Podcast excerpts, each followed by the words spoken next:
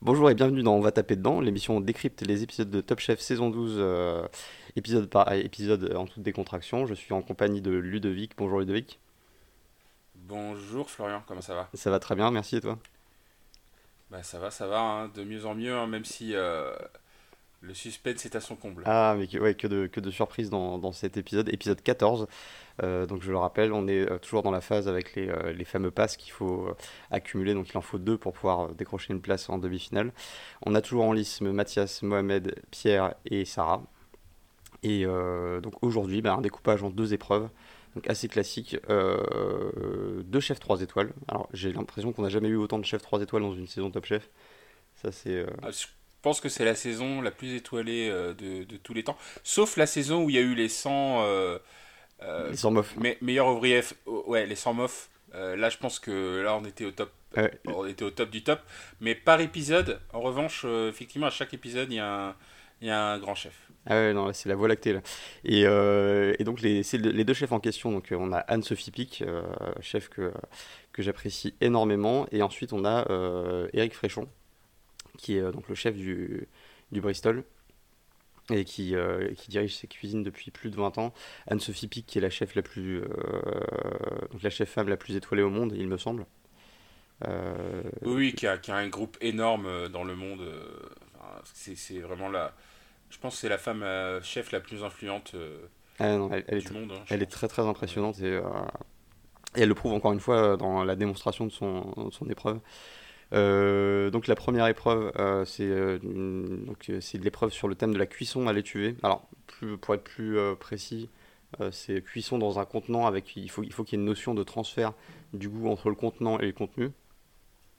Parce que l'exemple qu'elle montre elle, c'est vraiment une cuisson à l'étuvée. C'est d'ailleurs assez impressionnant ce qu'elle fait. ce travail de la noix de coco que j'ai trouvé absolument extraordinaire. Je sais pas ce que t'en as pensé toi, mais, mais quand tu... Alors moi j'ai une, pen- j'ai une pensée écologiste quand j'ai vu ça. Juste une, une petite remarque avant de commencer euh, mon, mon, mon rant sur l'écologie.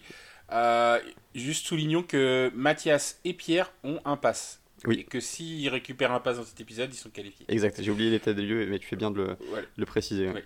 Donc, euh, Et euh, ouais, voilà. Et non, non, mais quand j'ai vu une noix de coco, je me suis dit, mais où est-ce qu'elle a trouvé une noix de coco? Euh, Parce que je sais, je, je sais plus exactement où sont ces restos, mais je pense qu'il n'y a pas de noix de coco à côté de ces restos. Euh, donc j'ai pensé à ça exactement.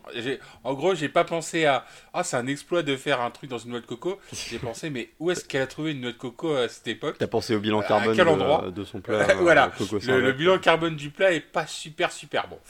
Voilà, c'était euh, c'était la, la minute écolo. On, on peut aussi Euh, faire un hommage au Monty Python en parlant de, de comment une noix de coco aurait pu arri- euh, arriver là. Euh, C'est ça. Sans parler de Jean-Marie Bégard. Bon, bref. Le.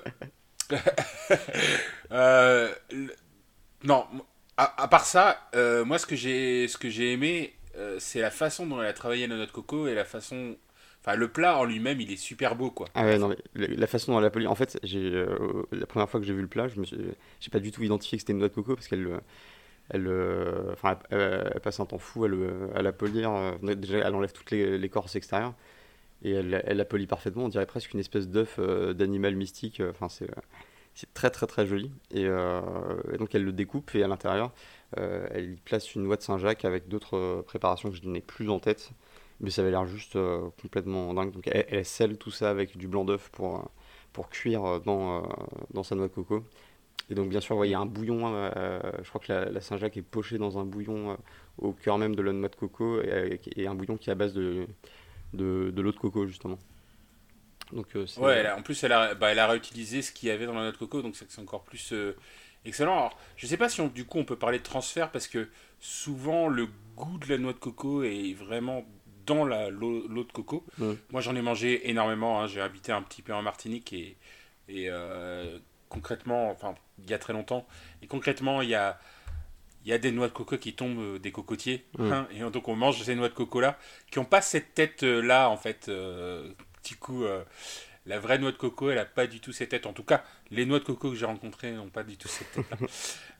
Euh, mais, mais clairement, il y a un travail de, de déco et de goût qui est assez impressionnant et Ah, c'est parfait quoi. honnêtement, cette, cette créativité me. Les, les mécanismes de la créativité, et surtout en cuisine, ça, ça me fascine. Ah ouais, non, mais- et, et, euh, et dans, Top Chef- dans, Top- dans Top Chef notamment, enfin, ouais, il y, a- il y a beaucoup d'épreuves où je me dis, euh, c'est pas possible. Enfin, moi, tu me donnes trois semaines euh, avec euh, tous les outils à disposition, Internet et tout ça. Enfin, je te, je te pompe pas des idées de recettes aussi, euh, aussi élaborées, aussi tu- euh, créatives. Et euh. tu, tu me donnes toute une vie, moi ça m'arrivera pas. Ah non, je suis, euh, moi, je fais, je, je, je cercle, je cercle du, euh, de la semoule avec, euh, avec de, la fondue de poireau. Pour, pour moi, c'est c'est- le bouillon. C'est déjà, mais eh, c'est déjà beaucoup mieux, c'est déjà pas mal, c'est ce que je trouve. En plus, je le sais que tu le, tu, tu le fais pour tes filles, en plus, Ouais. tu vois. C'est genre pas, euh, c'est pas un repas de gala, quoi. Donc ça, ça, ça, ça qui est beau. Mais, euh, mais voilà, ça, ça va pas beaucoup, beaucoup plus loin. J'expérimente hein, parfois, mais ça donne rarement des bons résultats. Euh, c'est ce d'ailleurs ce qui me donne toute la légitimité pour, pour faire de la critique euh, culinaire comme je le fais dans, dans cette Ouais. émission, bien, bien entendu. Tout à fait. Et, et d'ailleurs, je voulais souligner parce que maintenant, vu que tu m'as, tu m'as dit ton amour pour l'artichaut, Oui. je, je, maintenant je vais essayer de trouver une anecdote artichaut pour tous les chefs. et il se trouve que j'en ai trouvé une pour Anne-Sophie Pic. Ah, Et euh, Anne-Sophie Pic, en 2002, a écrit un livre, L'artichaut, 10 façons de le préparer. C'est Oh. c'est vraiment un livre d'anniversaire que j'ai envie de t'offrir maintenant. c'est une très bonne idée.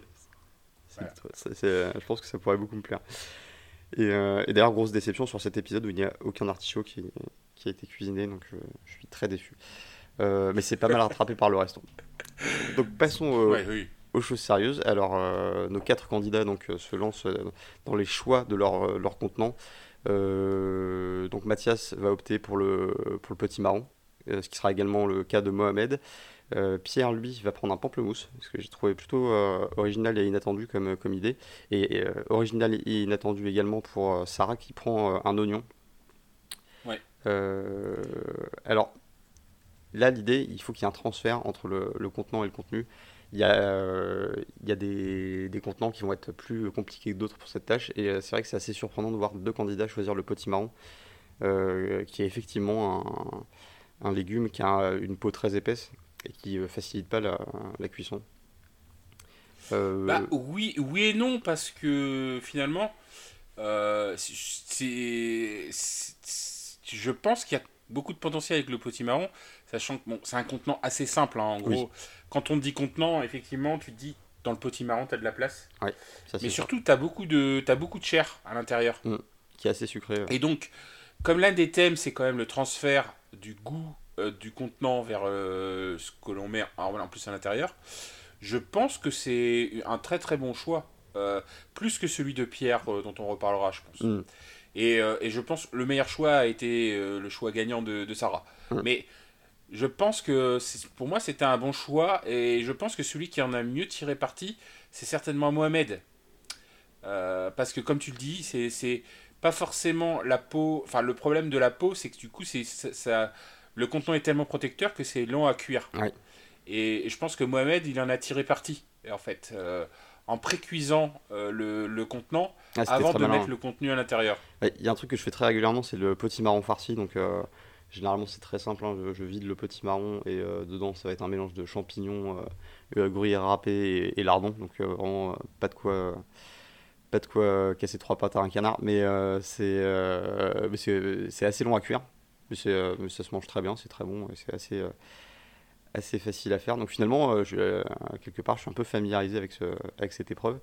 Mais, oui, non, j'ai jamais eu l'idée de, pré-cuire le, le potimarron comme il l'a fait. Et en fait, non seulement, je, je pense que ça lui, ça lui a servi en termes de transfert d'arôme euh, à, son, à son foie gras et à ses crustacés qui, est- qui est à l'intérieur, mais en plus de ça, ça a conféré à son potimarron une esthétique qui est moins, euh, comment dire, vanilla, euh, on va dire. Ouais, c'est ça, moins photo, euh, photo de fruits, quoi. Photo de légumes, en tout cas, pour, pour le petit marron, quoi. Voilà, exactement. C'est- c'est- C'est-à-dire, ça, ça, t'avais l'impression que c'est effectivement, on te servait un plat et pas le, le fruit, pas le légume pur. Voilà, ça, Euh, ça faisait plus travailler.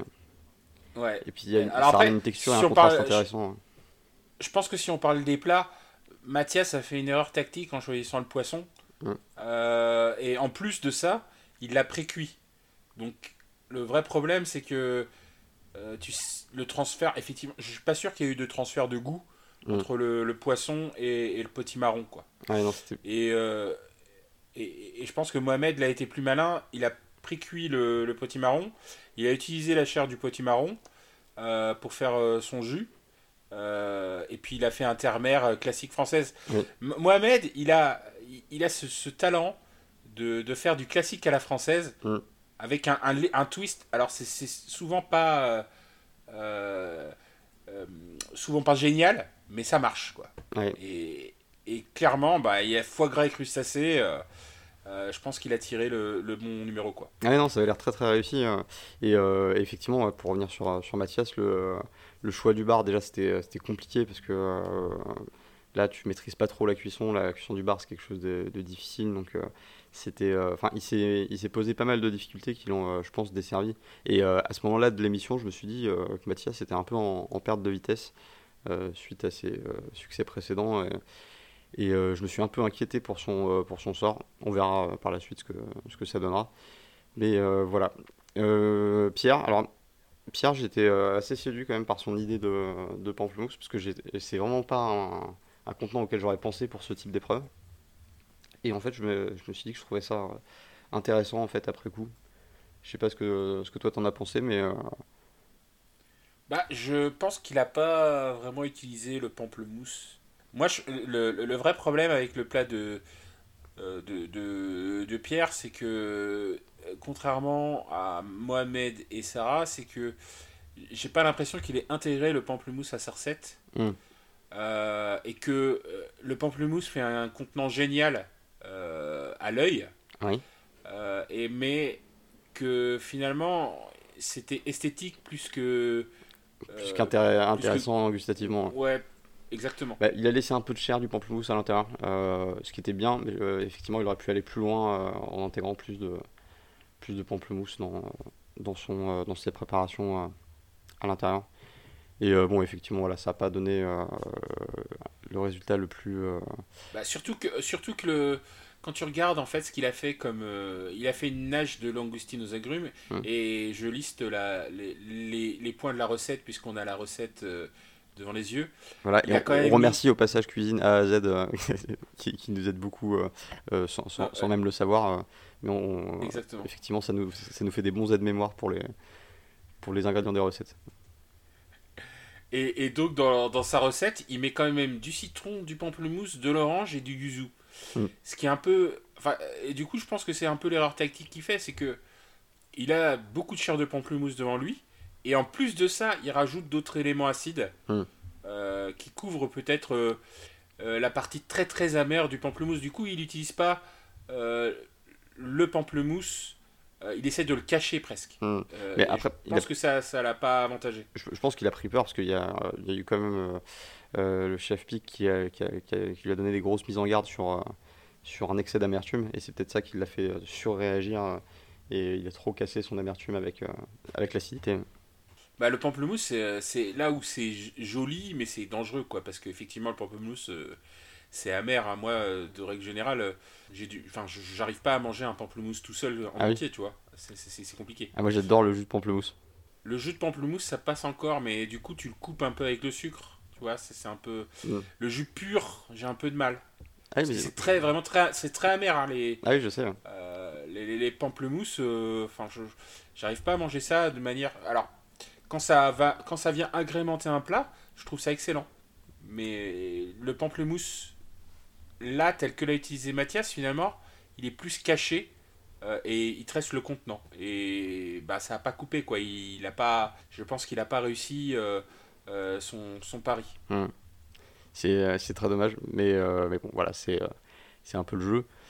Et, et, enfin, on a Sarah qui, qui fait quelque chose d'assez flamboyant avec son, avec son oignon.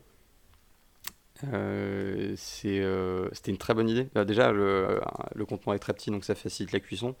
en plus, l'oignon, bah, d'un point de vue aromatique, c'est quand même quelque chose d'assez puissant qui, qui, a un potentiel assez fort. Puis ça peut vite devenir assez, assez régressif, assez, assez cool.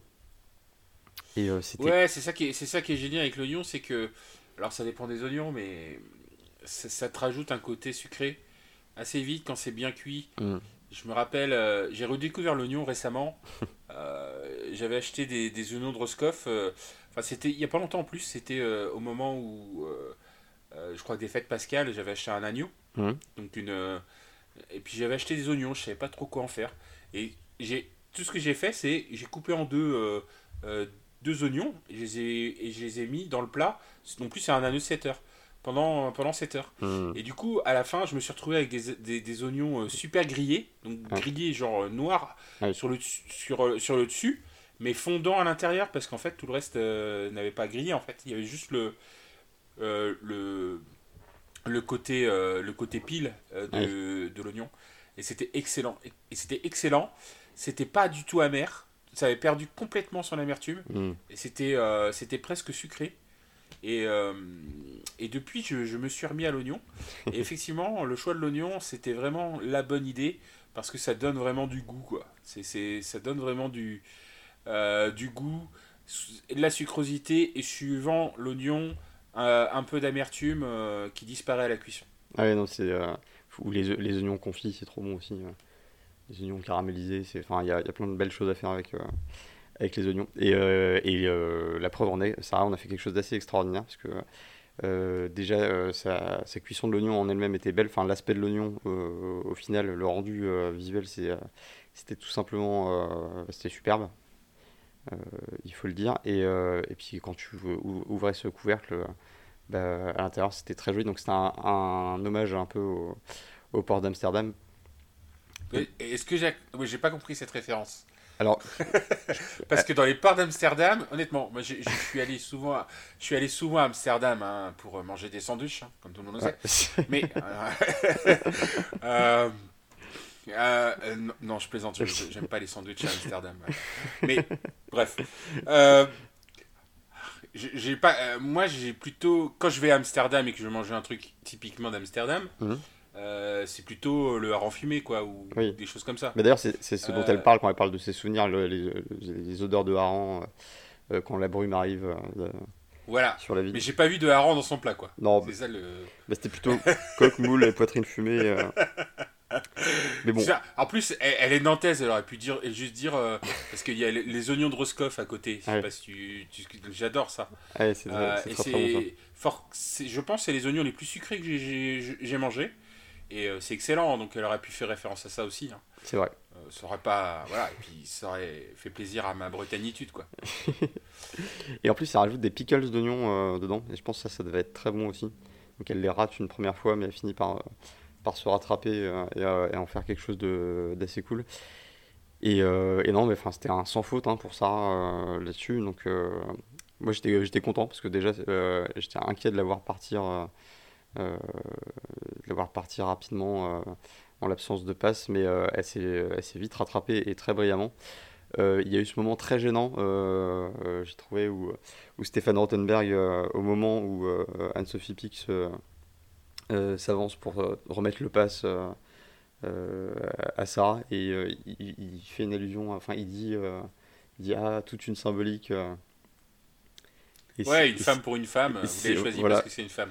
C'était c'était un peu effectivement euh, pas super subtil en même temps. Ouais, c'était euh, c'était assez nul parce qu'en plus ça remet en cause le, euh, enfin ça remet en question le, le la qualité de son euh, de sa performance et en fait ça n'avait pas lieu d'être. Je, je pense qu'il aurait pu juste soit commenter différemment, soit ne pas commenter. Mais euh, Je pense qu'il aurait pu ne rien dire du tout. Et ça aurait été mieux en tout cas. ça, Voilà. ça aurait été mieux parce que là On n'aurait pas vu la différence. c'était Ouais, un peu. et j'étais un peu déçu par Mohamed qui finit encore deuxième. Ah oui, non, mais c'est- Euh, alors ça fait quand même la, horrible, la euh. troisième fois qu'il finit deuxième d'affilée. Euh, c'est fou quoi. Ouais, effectivement, il, co- il commence à avoir son espèce de syndrome, euh, co- comme il l'appelle, son syndrome du Poulidor. Ouais. Mais et, surtout, le, le- moi, c'est là où je le plains un peu parce que C'est horrible. c'est pas genre, je suis, je sais pas genre, je finis deuxième dans l'anonymat quoi. C'est pas genre, euh, Sarah est au-dessus du lot. C'est genre, quand même, Anne-Sophie Pic dit, il y a deux plats qui- que j'ai aimés. Ah oui, C'est celui-là et celui-là. Donc Mohamed et Sarah. Et je choisis Sarah quoi. Et ça, c'est pire, je pense. c'est horrible. ouais, C'est- pire que tout quoi. c'est horrible parce qu'il sait qu'il est vraiment passé euh, à, deux doigts euh, de, euh, de la victoire. En tout cas, euh, victoire très très méritée pour, pour Sarah. Bravo à elle. C'était vraiment. Très très appétissant en plus d'être très, très créatif et parfaitement réalisé. Et ensuite, on se dirige donc pour cette dernière épreuve euh, de cet épisode, hein, bien sûr, euh, qui est donc euh, encadré par Eric Fréchon. Donc, comme je l'ai dit tout à l'heure, hein, le chef 3 étoiles du Bristol, mais qui est également meilleur ouvrier de France. Donc voilà, on est encore sur, un, sur une grosse pointure. Et là, le thème, c'est l'œuf. Alors, les œufs, Ludovic, pour ou contre alors, euh, euh, pour, euh, alors, je suis complètement pour et je dirais bien, bien au contraire, je suis pour. Ah non, mais les œufs, les œufs, c'est, ça fait partie de, de, mon quotidien presque. Ah non, les œufs, c'est merveilleux. avec les œufs, tu peux faire de la mayonnaise, tu peux faire, tu peux faire des omelettes, tu, fais des gâteaux, tu, fais, tout avec les œufs. Par exemple, quand je, quand je, quand je mange pas d'œufs durs pendant un certain temps, ça me manque à un moment donné. Ah oui? Je, je, ouais, je me dis, mais comment ça se fait que j'ai pas mangé d'œufs et, des fois, je choisis des plats uniquement parce qu'il y a des œufs durs dedans. Hmm. Euh, souvent des salades d'ailleurs. Et, ah. euh, et, voilà. Et il y a une époque, je me faisais des œufs durs euh, tous les matins au petit déjeuner. Quoi. et, c'est étonnant qu'ils choisissent. J'ai connu quelqu'un qui, en guise de petit déjeuner, il cassait 6 œufs dans un bol. Ouais. Et, ensuite, il buvait cul sec. Ah non, il mettait du sel et du poivre. Ah Ouais, mais lui, c'était un. Il faisait du culturiste, non Ou un truc comme ça, non? Bah, même pas. Non, il était plombier. D'accord, ouais, mais c'est presque ça. il soulevait de la fente. Ouais. Euh, alors, il était, il était, euh, ouais, il était assez baraqué quand même. Mais bon. Euh, ouais, alors moi, je, effectivement, quand tu, quand tu fais de la muscu, tu manges beaucoup d'œufs et parfois crus. Mm. Mais moi, je suis pas, je suis pas œuf cru, moi. Mais ah, par contre, non, mais brouillé poché, euh, omelette, euh, œuf dur, euh, œuf mimosa, enfin... Je, voilà, je, pourrais te faire un, un Forrest Gump et, shrimp. et, même la, et, même la, mousse au chocolat où c'est basiquement de, des, blancs en neige qu'on a, dans lesquels on a incorporé Tu mets les blancs en neige dans n'importe quoi et ça devient meilleur. Je, sais pas sais pas pourquoi. Mais bah oui, c'est dans les soufflets, c'est des blancs en neige. Mm. imagine ça, pense à ça. Et même, même des jaunes, des, dis, toi que tout ce que tu aimes le euh, plus dans les desserts et, et dans certains plats, c'est parce qu'il y a des blancs en neige dedans. des tartes au citron meringuées. Ah, ne m'en parle pas. Non, mais clairement, non. C'est le, c'est le pilier de, de, de, notre nourriture. Euh, Exactement. Il n'y a, a, pas de souce. mais ce qui, ce qui m'étonne dans le choix d'Eric Fréchon, d'ailleurs, parce que euh, donc Eric Fréchon, c'est quand même un gars qui a vécu que dans des grandes maisons. Hum. Il a travaillé à la Tour d'Argent, il a travaillé euh, à l'hôtel Crillon, euh, il travaille au Bristol, donc le Bristol c'est un grand palace euh, à la française à Paris, mmh. et il y est depuis des années. quand tu le regardes, le gars il est un peu pet sec quand même. Je sais pas si j'ai envie de boire un verre avec lui. Oui, certainement envie de manger chez lui, mais bon voilà. Il, et il, symbolise pour moi la cuisine un petit pas, pas forcément du passé mais un peu guindé la vieille garde ouais on va dire ça. Et mais celle qui mais celle qui cultive euh, mais, mais, celle qui essaye de moderniser euh, ce, qui, ce qui se faisait dans le passé. Et quand tu regardes aussi le choix de ces euh, ingrédients, tu vois, c'est le caviar, oui, c'est la langoustine, enfin, on en avait un, pas on avait déjà parlé de, de, de, ce sujet-là, des, de, c'est facile de faire des bons plats quand tu utilises que des, des produits très très nobles et, et qui sont très souvent hors de prix d'ailleurs, mais oui, oui, bah après, c'est, ça fait partie du, du jeu. De toute façon, c'est plus facile quand tu as des bons produits, et notamment quand tu as des produits très très nobles. Euh, et, comme les produits très très nobles sont les plus recherchés, sont les plus chers, donc tu manges ça dans les grandes maisons. Et, je voulais en venir à, mon point artichaut, parce que ça, ah. je, je, je, je l'ai encore creusé. et oui, exactement. Euh, là, donc le point artichaut d'Eric Fréchon, c'est que son plat signature, c'est un plat de macaroni farci à la truffe, au hum. foie gras et à l'artichaut. Oh. Et, donc, je pense que l'artichaut, c'est un produit très très noble maintenant. il a anobli l'artichaut. Je, vois très bien l'artichaut à genoux devant Eric Fréchon. Et Eric Fréchon qui, du, bout de son, son épée ou de son couteau de, cuisine, le fait rentrer au panthéon des, euh, des, grands produits. Donc voilà, le, thème de l'épreuve, c'est l'œuf. L'idée de, ce qu'il dit, c'est qu'il veut un œuf tel qu'il n'en a jamais goûté au niveau de la technique ou de la, texture. Il veut vraiment être surpris par les, par les candidats. Euh, ouais, un truc qui m'a surpris, c'est que euh, parmi les quatre candidats, il n'y en a qu'un seul qui, qui, qui, a, exploré la, variété des, des œufs et euh, qui est parti sur des œufs différents. et là, je parle de, de Mathias, qui a travaillé les œufs de caille, qui a travaillé des œufs de truite aussi également. Alors que de, de l'autre côté, tous les autres candidats sont partis vraiment sur l'œuf classique de poule. Ouais. Euh, et, en fait, j'étais déçu qu'il n'y ait pas plus de, candidats qui, euh, qui, travaillent des œufs euh, différents. Des... Alors, je, pense pas qu'il y ait eu beaucoup de d'autruches dans les dans les pour, reprendre ton, le terme qui était si cher mais mais ouais je, je, trouvais, ça un peu frileux en fait de rester sur ouais alors je, je pourrais je peux être d'accord avec toi euh, après, je, la petite, euh, là où je pourrais aussi te contredire, c'est que l'œuf, tu peux faire tellement de choses avec l'œuf que pourquoi aller chercher la complication avec des, des, des, des œufs de caille où tu peux faire moins de choses en fait. Hmm. Voilà. Si l'œuf de caille en tant que petit œuf, et là c'était le cas euh, dans le cas de Mathias, me semble-t-il, puisqu'il a intégré ça dans un. pas directement à son plat, il a fait un, un, deux services, je crois, hmm. et il l'a intégré dans son deuxième service euh, avec un œuf à l'intérieur d'une coque d'œuf, mhm. ce qui était assez intéressant. Euh, en plus d'être joli. Bon, ouais, ouais. Alors après, il y avait déjà un jaune d'œuf dans son œuf à l'origine, donc c'est assez, assez, bizarre de se dire je prends euh, la coque de l'œuf, je la vide pour mettre un autre œuf de caille dedans. Bon, ça c'est la, créativité et cuisine, c'est un peu bizarre de, Transplantation un, truc. Surtout que Surtout qu'effectivement, est-ce qu'il y a une différence de goût entre un jaune d'œuf de caille et un jaune d'œuf de poule normal Je ne crois pas. Ah, il y a quand même une différence entre les deux œufs euh, pour, pour, pouvoir goûter les, les, les deux. Euh, alors après, est-ce que je, je, pourrais en blind test euh, euh, on fait pas assez souvent des blind tests d'œufs d'ailleurs. Tout à fait. Mais moi, je serais, moi, je serais incapable pour répondre à ta question d'avance. Alors, moi, je pense que je distingue très bien l'œuf de poule de, de l'œuf de lin, par exemple. Mais, mais au-delà de ça, je suis pas sûr ah ouais, après, c'est vrai qu'il avait mis, il a mis des œufs de truite. Oui. Euh, mais alors, est-ce que, est-ce qu'on aurait pu euh, être euh, hors sujet si on avait fait un plat d'œufs sans œufs avec que du caviar dedans, par exemple? C'est la bonne question du jour. Oui. Bah Et c'est vrai que c'est vrai qu'il a fait 4 ou 5 préparations à base d'œufs. C'était assez. Bah, c'est le seul qui a eu cette approche-là en tout cas. Et esthétiquement, c'était c'était pas mal. Euh, cette espèce de croûte un peu violacée autour de son jaune d'œuf. Euh, ouais, même s'il a failli se louper quand même. Hein. Ouais, c'était un peu, un peu ric mais. Et, je pense que d'ailleurs, je pense qu'au départ, il voulait quelque chose qui explose, un, œuf qui explose.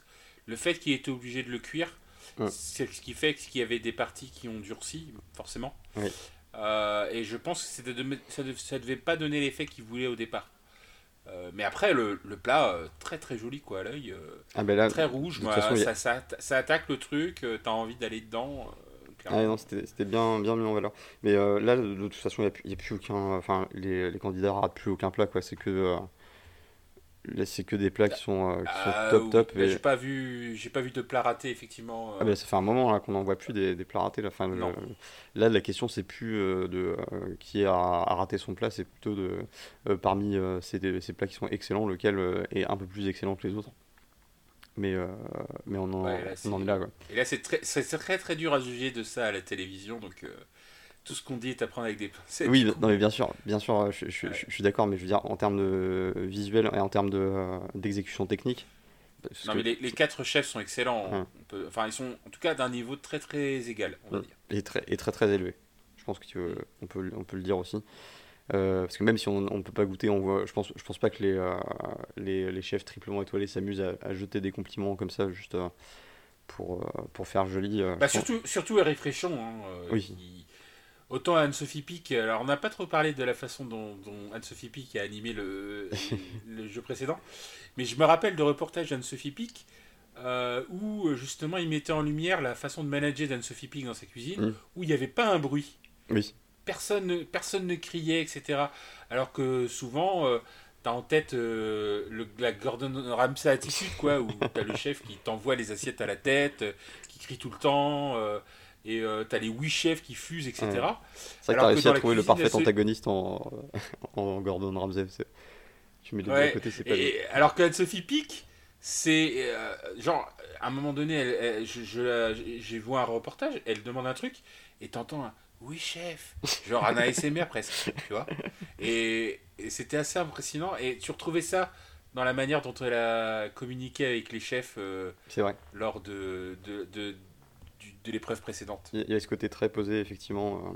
euh, euh, Au, au contraire d'Eric Fréchon, qui a l'air d'être, enfin qui, en tout cas facialement, je ne le connais pas, a l'air d'être dur. euh, et du coup, tu t'attendais à des critiques justement dures lors de, de la dégustation.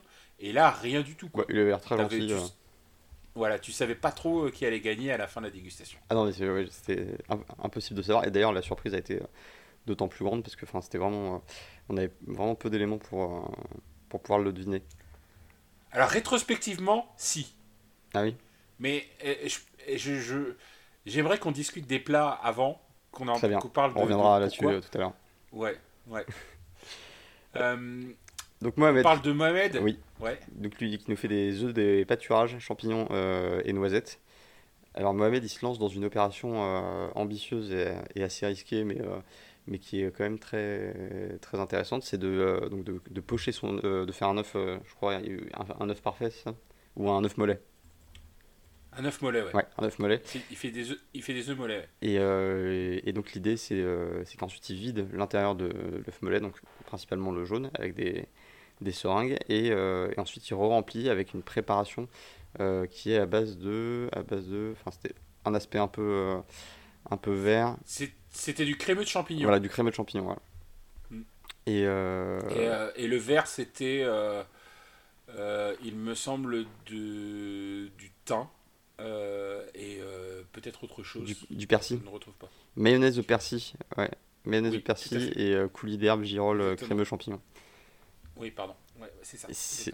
Ah non, c'est, c'est, euh, ça devait être hyper bon. Ouais, euh, œuf mayonnaise pour moi c'est un, c'est un gros gros kink. Euh, quand, euh, quand je vais dans un bistrot et que euh, à la carte, enfin quand j'allais dans un bistrot dans, dans, le, dans les temps anciens immémoriaux, je... Souvenez-vous des bistrots Souvenez-vous. quand vous aviez 18 ans, c'est-à-dire il y a à peu près deux ans. Et ouais, Non, mais c'est excellent. Mais les si- pareil que toi, je, je les prends. ah ouais, si, ouais, si ils sont, je, je les prends sans, sans hésiter.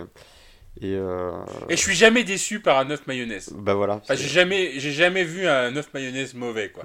si s'il y a un cuisinier qui rate un œuf mayonnaise, je pense qu'il peut arrêter le métier, quoi. Ah oui. Euh, peu importe, il y avait des œufs mayonnaise meilleurs que d'autres, mais parce que c'est la mayonnaise qui fait un peu tout quand même. hein. Oui.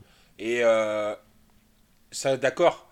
Mais même si j'ai un œuf mayonnaise classique avec de la mayonnaise euh, Erta, je suis content.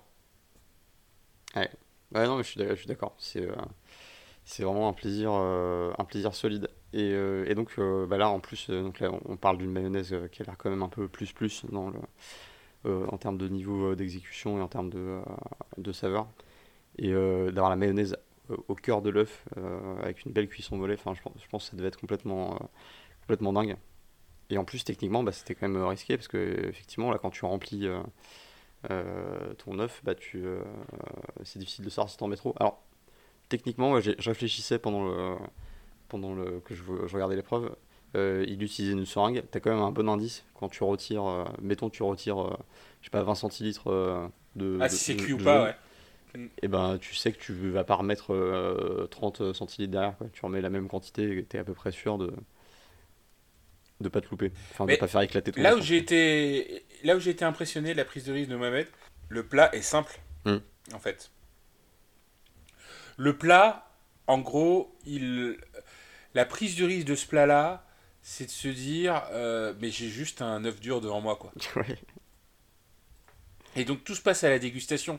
C'est-à-dire que quand tu regardes la présentation de Mathias, tu te dis, oh bah dis donc, je suis impressionné, j'ai envie d'y aller, quoi. Voilà, mais il n'y a plus de surprise Euh, euh, vraiment derrière. Quoi. Exactement. Enfin, peut-être qu'il y a une surprise, mais du moins, tu es déjà surpris par l'aspect. Euh, et euh, je dirais même euh, la présentation de Sarah ou euh, de, de Pierre était assez, euh, était assez intéressante. Alors, on parlera Pierre juste après, parce que lui, il a essayé de faire une sorte de reconstitution. mais Mohamed, lui, il a caché en fait le travail. Et c'était au moment où tu mangeais que c'était excellent. Et, et, je pense que c'est là qu'il a, qu'il a gagné. c'est dans le fait qu'il a fait un plat classique et euh, qui en fait était complètement revisité de l'intérieur. Et, je pense que la, surprise doit être très grande quand tu découpes cet œuf et que tu as donc cette mayonnaise euh, verte qui, euh, qui, en, qui en coule. Je pense que tu dois, tu dois vraiment pas t'attendre à ça. Et, et là, tu as un effet waouh de, de, Tu, tu t'es. Enfin, tu, voilà, c'est pas du tout ce que tu pensais manger. Et, et là, tu, tu dis que tout est possible maintenant maintenant que. Et non, mais euh, c'est clair. Et puis en plus, c'est un plat très très français, j'ai envie de dire. C'est un plat champignons, œufs. Euh, je crois qu'il y avait un crouton de pain aussi à côté. Ah c'est un plat. Euh, enfin, c'est un truc. Tu manges ça le matin. T'as l'impression, enfin, évidemment, tu ne fais pas des cèpes le matin, mais. Et eh ben pourquoi pas moi, je, suis pour. Il y avait beaucoup de rappels à, à, une présentation forestière, campagnarde. Ah, c'était très joli c'était c'était finalement très très joli, très très poétique en fait. Hum. C'est vrai, entièrement d'accord. Et donc Pierre, euh, comme tu le disais, qui lui fait un, une reconstitution d'œuf au, plat. Euh, alors ça j'aurais j'aurais pu trouver ça chouette, mais en fait je trouvais que la, visuellement la reconstitution marchait pas. on voit qu'il y a un jaune d'œuf qui est posé sur une préparation et, du, et que et que le blanc, il y, a plein de trucs dans le blanc, donc on, on voit que c'est pas juste du euh, et, du coup, je trouve que ça marchait. Il, a raté son pari initial, même si concrètement il a mis des landouilles dedans et, là. Et, alors en, plus, il s'est aventuré sur le, le, terrain de la carbonara. Et, non, mais là, alors est-ce qu'on doit, en est doit en parler de ça? Le, point carbonara, il est incontournable. Ouais, je pense que même le point carbonara, carbonara nazi est incontournable. Parce que le mec, il a pas arrêté de carbonara, il a pas arrêté de parler de carbonara avec de la crème quoi pendant, pendant deux minutes. Donc je pense que là, tous les Italiens étaient prêts à envahir Paris là, à ce moment-là. À sortir les armes. Euh, en gros, il nous a parlé de carbonara pendant 10 minutes, mais il savait rien à voir avec la carbonara parce que je rappelle quand même pour tout carbonara euh, aficionado qui se respecte. Hum. Il n'y a pas de crème dans la carbonara. Non, il n'y a pas de crème. Dans, dans, la, dans, la, carbonara, tout ce qu'il y a, c'est des pâtes, euh, des lardons. Donc après, euh, voilà. Tu, Alors, tu mélanges un, jaune d'œuf avec l'autre cuisson des pâtes? Tu mélanges un jaune d'œuf avec du parmesan. Oui, et, et, et l'autre cuisson des pâtes? Ensuite, tu mets, tu, mets dans les pâtes, euh, tu mets dans les pâtes et ensuite tu rajoutes une cuisson de, une, effectivement la cuisson des pâtes. Ah d'accord. Ouais, pour, faire, pour, pour que ça ressemble à la crème. Effectivement, à la fin, ça ressemble à de la crème, mais il n'y a pas de crème. Et, et par contre, il y, a une, y a une viande fumée, alors je sais plus le, le nom, c'est pas de la pancetta, mais c'est un truc euh, un peu dans le genre. Oui, oui, c'est effectivement, c'est une mais pas des lardons. italienne. Et c'est pas des lardons. Alors après, ça, je, je pense qu'il y a 10 000 façons euh, de choisir sa charcuterie, euh, même en Italie. Donc je, je serais moins intolérant là-dessus. mais concrètement, en, en comparaison avec ce que Pierre à présenter comme de la carbonara, ça n'avait rien à voir. je pense qu'il n'y a, pas de il y a pas de parmesan, euh, il n'y a pas d'eau de cuisson. Enfin, il y a... Parce que l'eau de cuisson est importante dans le sens où elle contient de l'amidon des pâtes qui va en fait faire la liaison. Euh, et, c'est ça qui est important. Et en fait, euh, quand il nous présente son blanc de carbonara, ben. ça marche pas. En plus, il prend, il prend pas une Parce que déjà, il n'y a, pas de, y a pas de blanc d'œuf dans. Enfin, normalement, on n'utilise pas de blanc d'œuf. Alors, des fois, tu peux utiliser des blancs. Quand les, quand souvent, ce qu'ils disent, euh, les nazi, c'est que tu peux utiliser des, des œufs bien frais on dit, et en entier. On, dit quand même euh, beaucoup trop nazi dans cette émission. Il va falloir qu'on ouais, se mette en question. On va être classé un peu bizarre. Mais ce que disent les, les aficionados de la carbonara, c'est euh, tu, tu peux utiliser des œufs en entier, mais il faut qu'ils soient bien frais. S'ils sont pas bien frais, préfère utiliser euh, des jaunes d'œufs seulement. Hmm. Et lui, il appelle ça blanc d'œuf carbonara. Ouais, c'est très bizarre. ah, déjà, il est à côté du truc. Et puis après, bon, il arrive pas à trouver. Enfin, il, prend de la poitrine, euh, mais en fait, elle est pas fumée. Hmm. Donc, il n'y a pas de fumée dans son truc. Ah non, il s'est un peu perdu à la fin, dans il, cette épreuve. Il met de l'andouille, enfin, voilà. Donc, tout le, toute la construction du plat était un peu bizarre. Euh, ce qui fait que la promesse de départ n'était pas ce qui est arrivé devant hmm. Eric Fréchon. Alors après, euh, ça reste des, chefs très talentueux, donc. Euh, ah non, c'était, euh, probablement très bon. envie d'y mettre, la fourchette, quoi. Mais, le, côté trompe-l'œil était raté parce que pour moi, ça faisait vraiment un peu artificiel, un peu presque un, un œuf en Lego, tu sais, que tu, euh, tu encastres euh, et que tu. Enfin voilà, c'était pas. Il n'y avait pas un côté bluffant sur, euh, sur l'aspect trompe-l'œil et je pense que bah, du coup, le non-respect de la promesse carbonara était était problématique. De toute façon, il, a enlevé Carbonara du titre de son. il a bien fait. Et, je pense qu'il a même enlevé le fait de, de, dire que c'était un trompe-l'œil à la fin, mm. puisque ça s'appelait pas comme ça. et euh, bah, il, a, appelé ça œuf au plat, ce qui techniquement euh, était. Euh, la partie trompe-l'œil, c'était plus un, un trompe-l'oreille, on va dire. et pour finir, donc Sarah qui, elle, part sur œuf, moule et céleri. Euh, céleri, c'est un, des, légumes de cette saison. Voilà, c'est les, fameux légumes oubliés parce que euh, parce qu'ils sont pas bons. on, risque pas de les oublier parce qu'ils sont là toutes les semaines. c'est sûr. Et euh, bah, c'était assez, assez, chouette ce qu'elle a fait. il me semble qu'elle a fait une espèce de, de, de croûte par-dessus son, son œuf. je sais plus ce que c'était. C'était une royale, je crois. Ah, une, oui, non, elle fait une royale, ouais. Qui, ouais euh, ça, c'est super dur à faire. Euh, c'est un truc que je, je, je, me rappelle pas avoir mangé. J'en ai jamais mangé, moi, c'est sûr. Mais c'est un truc que tu fais normalement à la vapeur. Mm. Euh, et je pense que c'était un risque qu'elle fasse de la royale parce que elle n'était pas dans une cuisine normale. Il faut... Ah, oui, ils ont filmé ça dans les jardins de, du, Bristol. Bristol exact. Et, et, du coup, ils n'avaient pas forcément toutes les, tous les mêmes instruments qu'ils ont d'habitude. Mm. Euh, et euh, quand, tu commences à faire un truc très technique avec euh, pas tous les instruments que tu as déjà dans ta cuisine habituelle, mais en plus dans les cuisines de Top Chef, bon, ça c'est quand même un risque. Elle l'a pris et elle a failli, failli le rater. Hein. Et, d'ailleurs, en parlant de, de, de matériel, on n'a pas évoqué la démonstration d'Eric Fréchon lui-même, qui est euh, l'œuf cuit par le froid. Donc, euh, il, parle d'un œuf qui, serait resté 24 heures au congélateur. Alors déjà, je me suis demandé si euh, les candidats allaient avoir 24 heures pour cette épreuve exceptionnellement pour avoir l'option de faire une cuisson par le froid. bon, non, c'était pas le cas, mais ça aurait été assez drôle de voir bah, euh, les, candidats cuisiner pendant 2-3 heures et puis ensuite d'attendre 21 heures Pour moi, ça démontre surtout la gageure euh, qu'ont les candidats de faire un excellent plan en 2 heures. Hmm. Alors que quand tu vois, euh, bon, au-delà du fait que le, l'œuf doit être oublié 24 heures dans un congélo, hmm. je pense qu'il a mis des, des, mois, des mois à faire ce plat signature. Quoi. Bah, et surtout que c'est son stagiaire qui l'a fait. Hein, bah, c'est son stagiaire qui a oublié les œufs. on ne dit pas, l'histoire ne raconte pas si ce stagiaire a été viré. oui, ça, aurait été assez drôle. Il le vire et il, euh, il, construit un plat extraordinaire euh, à partir de son erreur. Exactement. Euh, en tout cas, où, que tu sois et qui que tu sois, c'est-à-dire on te salue pour ton, ton erreur bien heureuse. Enfin, ouais, après, après bon, l'œuf de poule cuit par le froid, on est d'accord, mais il y a aussi du caviar de Sologne et de l'or fin de, dessus. Hein. Bon, voilà, voilà. Du coup, on reste quand même dans du fraîchon. Et ça, c'est pas le stagiaire qui les a oubliés dans, le congélateur. Euh, mais euh, ouais, je suis très curieux de, voir le, goût que ça a, un œuf cuit par le froid. Mais je pense que j'aurais jamais le courage de me lancer dans, ce truc-là. Je pense que je vais, euh, je vais choper une bah, gastro. tu, peux, tu, peux, aller au Bristol, pas de souci. T'as raison, c'est peut-être l'option la, la, plus simple. Et voilà, et je vivrai ensuite dans la rue. parce que j'aurais pu. Bon, après, le, le, en fait, moi, je, je, pourrais pas aller au Bristol parce que je, je crois que la, la jaquette est obligatoire pour aller au Bristol, ah. semble-t-il. Quand tu rentres et que t'es pas habillé de manière convenable, il te donne un, il te donne une, une veste. Ah oui, carrément. Ouais. Donc, euh, je n'irai pas au Bristol rien que pour cette raison. C'est quand même une, une, façon euh, de mettre hyper mal à l'aise tes, tes, clients. Quoi. Toi, tu arrives, tu es persuadé d'être bien habillé, ah. d'être d'être euh, élégant, mais sans, euh, sans trop chichi. Là, on te colle une veste entre les pattes.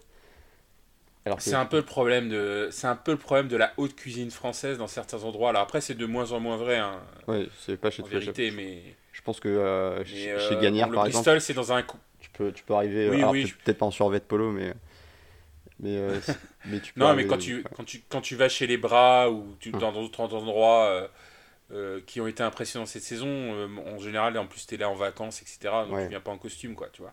Là, tu es quand même au cœur de Paris, pas la 5 étoiles, enfin voilà, c'est une certain t'as déjà une clientèle d'un certain standing. Voilà. Donc, euh, Et puis ils payent Voilà, pas ce prix-là pour avoir des gueux qui mangent sur les tables d'à côté. exactement. T'as un effet de tribu, il faut que tout le monde se ressemble, etc. Bon, voilà. Ouais. Euh, c'est c'est un peu plus compliqué. Moi, je, je pense que à titre personnel, ça nuirait à mon expérience euh, culinaire de d'avoir tout ce. Ah mais moi, euh, ce clairement, euh, je, je, je, je débande complètement, quoi. clairement, j'aurais envie de manger Eric Réchon. Enfin, de manger euh, le... le... c'est trop tard. C'est trop tard.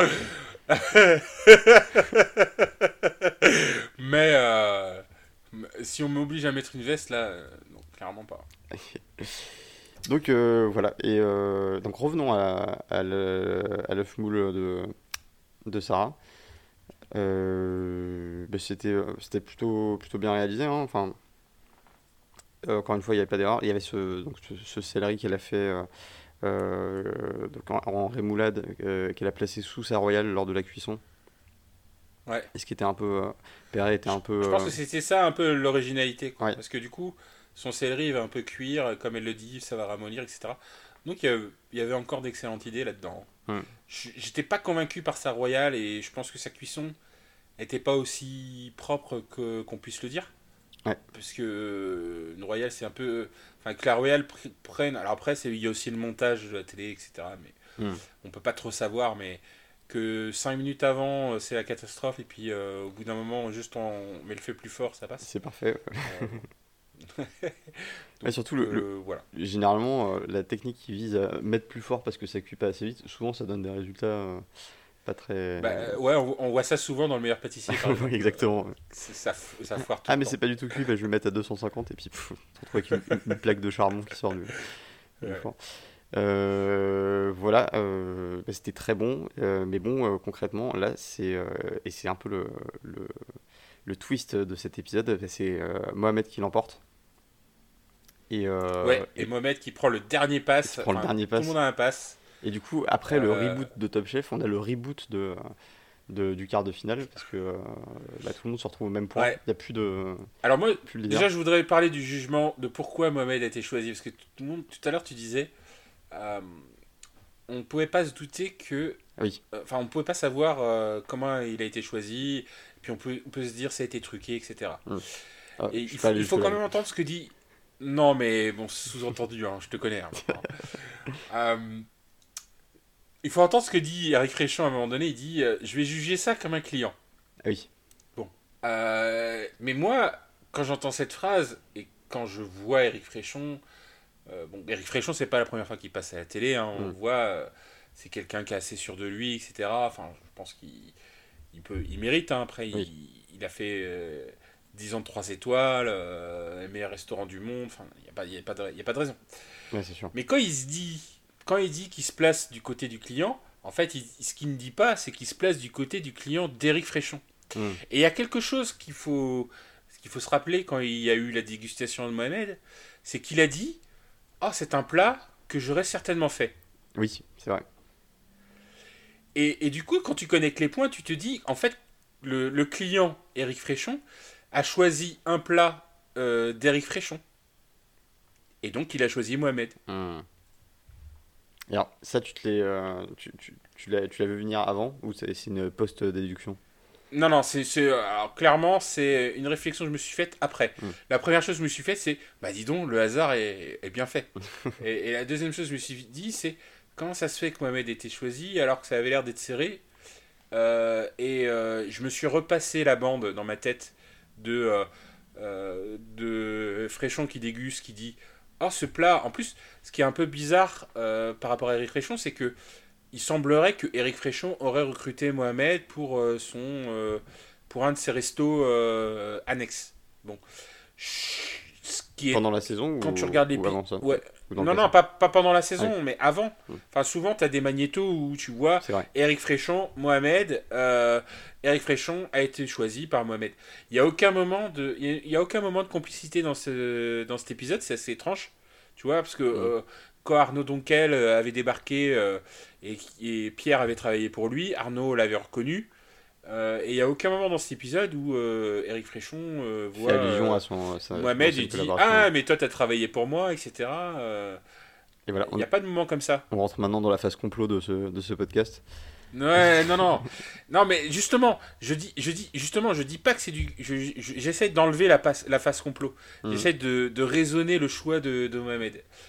Donc, effectivement, c'est un peu. Ça pourrait paraître étrange. Mais moi, ce que je me dis, c'est que factuellement, quand Eric Fréchon déguste à l'aveugle, parce qu'il sait pas mm. que c'est Mohamed. Vrai. Il déguste à l'aveugle le plat de Mohamed, il dit c'est un plat que j'aurais pu faire. Mm et que j'aurais certainement servi chez moi. Donc, Eric Fréchon, euh, le top chef, euh, quand il doit choisir le plat euh, et qu'il dit Moi je suis client, il dit pas Je suis client lambda de n'importe quel restaurant, mm. il dit Je suis client d'un de mes restaurants dont je suis moi le chef Eric Fréchon. Et si je suis client d'un de mes restaurants dont je suis moi le chef Eric Fréchon, quel plat je vais choisir? Bah, Je vais choisir le plat qu'Éric Fréchon aurait pu faire. Et eh ouais, ça se tient, ça se tient. Et, et c'est là où je remets dans le, dans le factuel le choix de, de Mohamed, et plus dans le complot. Mmh.